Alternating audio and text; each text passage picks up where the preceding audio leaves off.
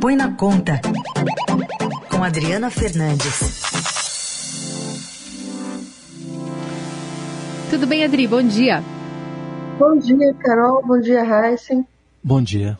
Adri, vamos tentar explicar para o nosso ouvinte. Nos últimos dias aí, ele tem ouvido muito falar sobre é, o país crescendo, né, um otimismo vindo aí a partir da divulgação de alguns dados econômicos, tem animado o mercado, o dólar está caindo, tem muitos fatores que estão entrando nesse, nesse, nessa conta, nesse entusiasmo.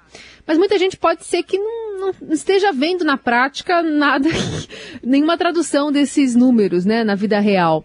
Conta pra gente, qual que é o alcance desse otimismo? Ele é exagerado? Chega, tá chegando a todo mundo?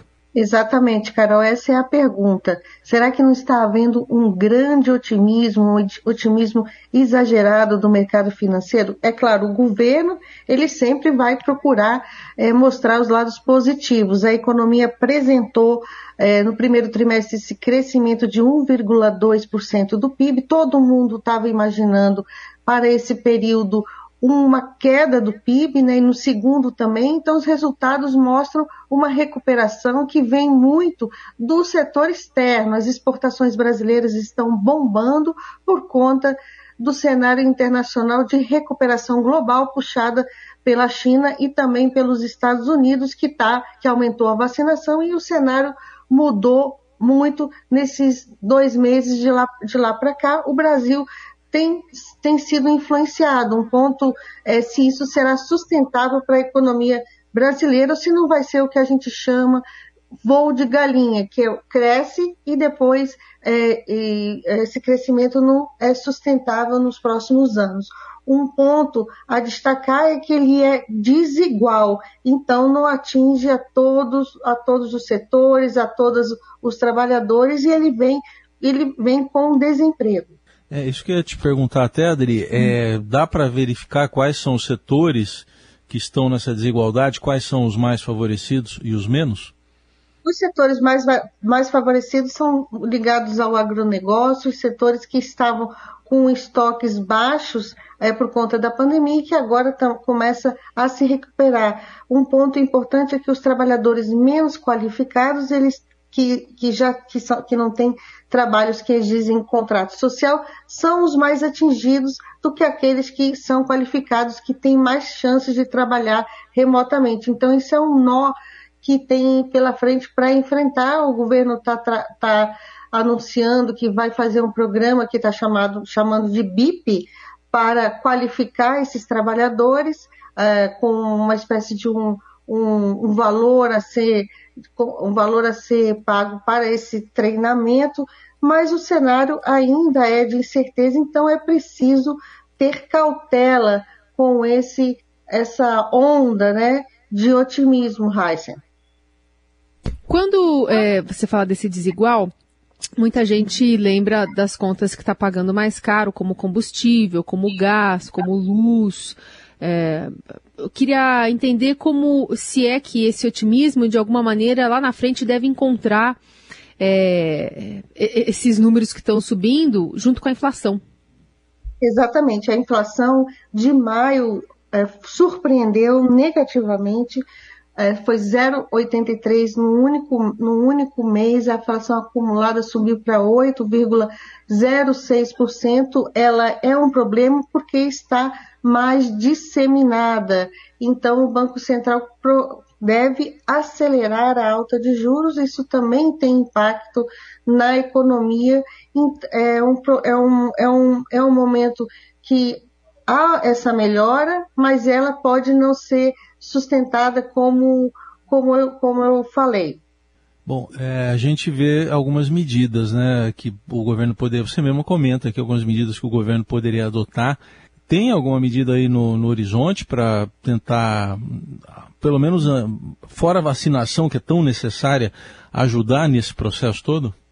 Olha, o governo está, a ministra da Economia aposta é, na aprovação da reforma tributária, pelo menos uma parte, e na, na aprovação de, da reforma administrativa, Heisen. Mas o, o dilema é garantir que essa garantir medidas é, que possam é, ter é, credibilidade, né? Que possam sentir, o investidor no Brasil possa sentir que a economia, de fato, vai melhorar. Isso é fundamental para os investimentos. Mas enquanto esse emprego não for de, é, é, geral, não for para todos, um crescimento para todos, porque hoje esse crescimento é para alguns setores, tanto que, tanto que um, o brasileiro, muitos brasileiros não sentem essa melhora, até porque tem a, a inflação é, corroendo o poder de compra. Todo mundo vai no supermercado e vê os preços muito mais caros, há um aumento da pobreza, o aumento é, da pobreza é um ponto que o governo, é o ponto central que o governo vai tentar atacar, mas também toda essa agenda está muito misturada, Heisen, com a eleição.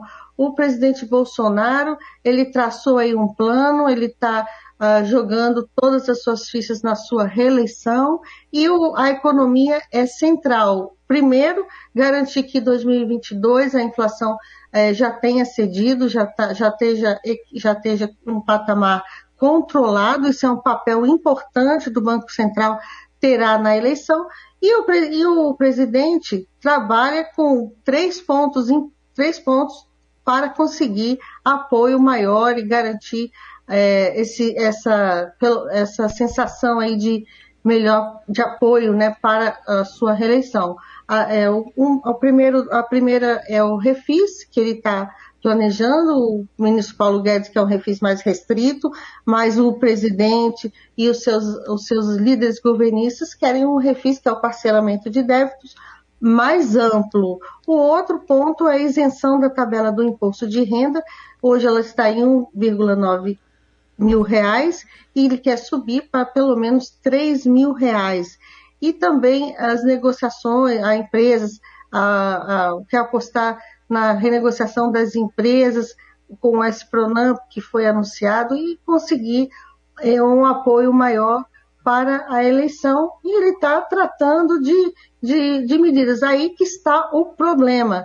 Se ele não, se ele começar a adotar um monte de medidas que vão prejudicar as contas públicas, né, trazer perda de arrecadação, o aumento de despesas e gerando um, uma, uma, percepção de risco, isso traz instabilidade volatilidade, e essa melhora poderá ser interrompida. Por enquanto, o dólar está eh, é, numa tendência de queda, a expectativa é que possa é, romper a barreira psicológica de três, de cinco reais.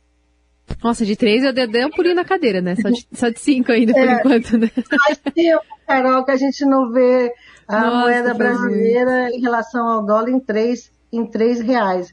Ou a gente, você lembra que em março a cotação chegou a 5,80, era o auge é. da, daquela crise orçamentária, é, do risco fiscal no mercado, e agora o dólar tá, tá, entrou em julho com uma, uma tendência de queda, está se aproximando dos cinco, dos cinco reais, também fatores externos, muito dinheiro circulando no mundo para atender essa recuperação, é, além, é claro, do, desse boom de commodities que são, pre, são preços internacionais de alimentos e, me, e metálicos, né, como minério de ferro, que o Brasil, como é exportador, acaba sendo favorecido, esse dinheiro entra no Brasil e faz com, faz com que a moeda entre um fluxo muito grande, faz com que a moeda caminhe, é, desça, né? A cotação caia,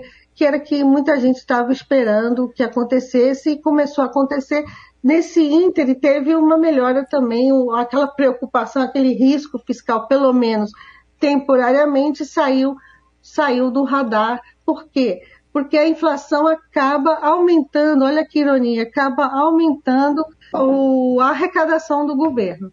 Muito bem, Adriana Fernandes dando para a gente esse panorama aqui, né, sobre essa, essa empolgação do mercado, especialmente em relação aos dados econômicos que saíram, né, falando de uma economia que está crescendo. Claro que o governo usa também isso, né, como uma forma de dizer que está tá indo tudo bem, quando também a Adri elenca aqui as pendências que estão na pauta do executivo. Adri, obrigada, viu? Até semana que vem. Obrigada, sigo acompanhando aqui uh, na semana que vem essas informações econômicas para tentar trazer os detalhes para os nossos ouvintes. Carol e Heisen, bom fim de semana.